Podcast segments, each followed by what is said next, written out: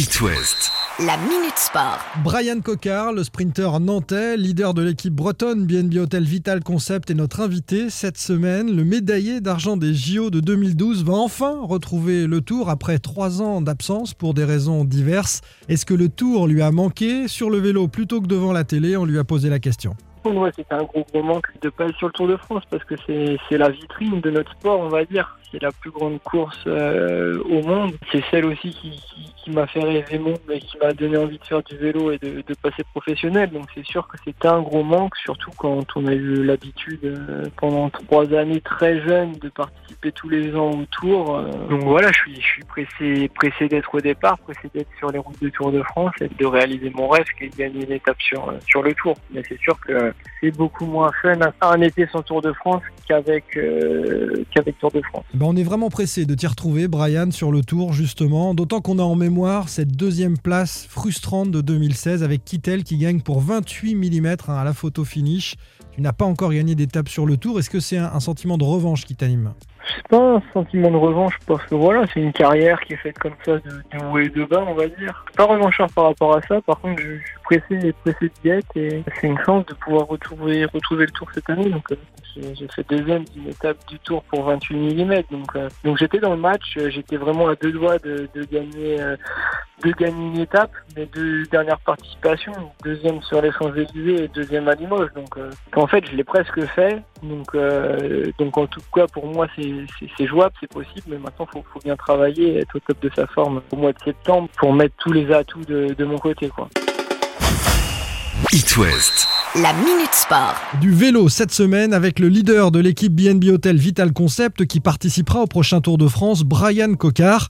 Il est nantais, il est surtout sprinter et d'ailleurs, il nous explique les qualités d'un sprinter. Bah, je pense qu'il faut être euh, très habile sur le vélo parce que ça roule très très vite dans le final. Il faut savoir, euh, comme on dit des fois, débrancher le cerveau et, et prendre des risques pour être le mieux placé possible et pas perdre sa place. C'est pas un combat de boxe dans le final, mais presque se battre pour avoir la meilleure roue et être placé le- du mieux possible.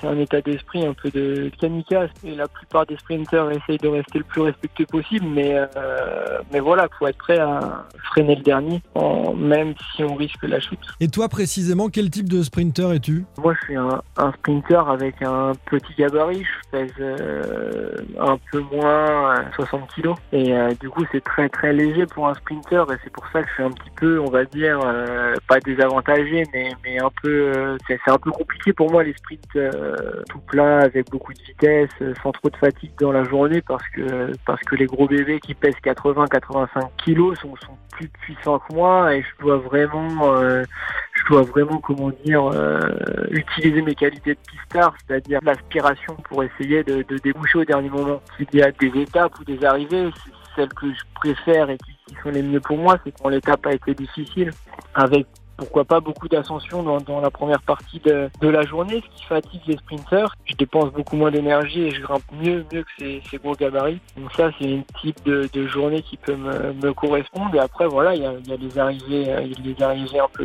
un peu difficiles, on va dire, en faux plat montant, où là, mon poids encore me, favorise. J'ai moins, de poids à, déplacer dans, les difficultés.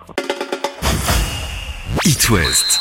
La Minute Sport. L'invité de la semaine s'appelle Brian Cocard, c'est le leader de l'équipe cycliste BNB Hotel Vital Concept sur le prochain Tour de France. Le sprinter nantais rêve de claquer une première victoire sur le Tour, pourquoi pas lors de l'ultime étape sur les Champs-Élysées? Si j'avais le choix, je pense que je pense que j'attendrai pas le dernier jour pour gagner sur le tour.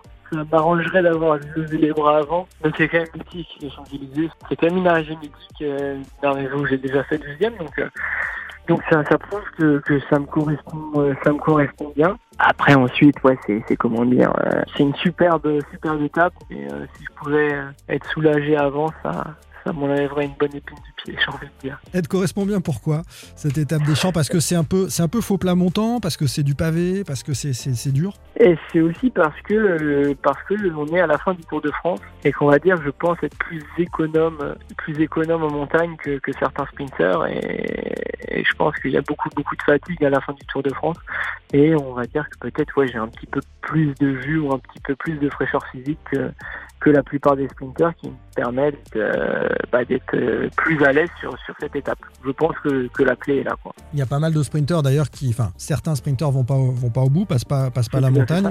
T'as le maillot vert dans un coin de la tête ou c'est pas un objectif? Je pense que c'est compliqué, plus qu'ambitieux, de dire que, que je vise le maillot vert. Je pense que Peter Sagan est clairement imbattable pour le maillot vert. Depuis, depuis euh, je sais plus, ça fait 7 ou 8 ans qu'il gagne. Même s'il a eu petite année où il s'est fait déclasser, faut pas se fixer quand même le maillot vert en, en objectif. Et, et s'il doit arriver, ça viendra avec des très bons résultats et, et des victoires. Pour le moment, je suis plutôt focalisé au, focalisé au jour le jour que, que, que d'avoir l'ambition du, du, du maillot vert à Paris. Le coq en vert sur les champs, on en rêve. À demain.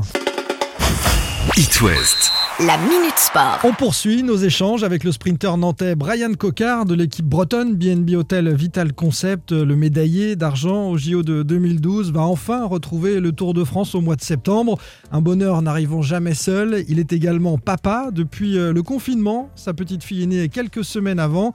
Alors ça change quoi dans la vie quotidienne d'un sportif de haut niveau, notamment en termes de fatigue? Ouais, c'est, complexe, mais j'ai la chance d'avoir, euh, d'avoir une compagne qui comprend très bien ça. Pour rien vous cacher, je me lève pas la nuit. Du coup, c'est déjà euh, un gros gros plus. Elle allait et du coup, euh, personnellement, du coup, je servirais pas à grand chose à me lever la nuit. La petite est, très très sage et très gentille.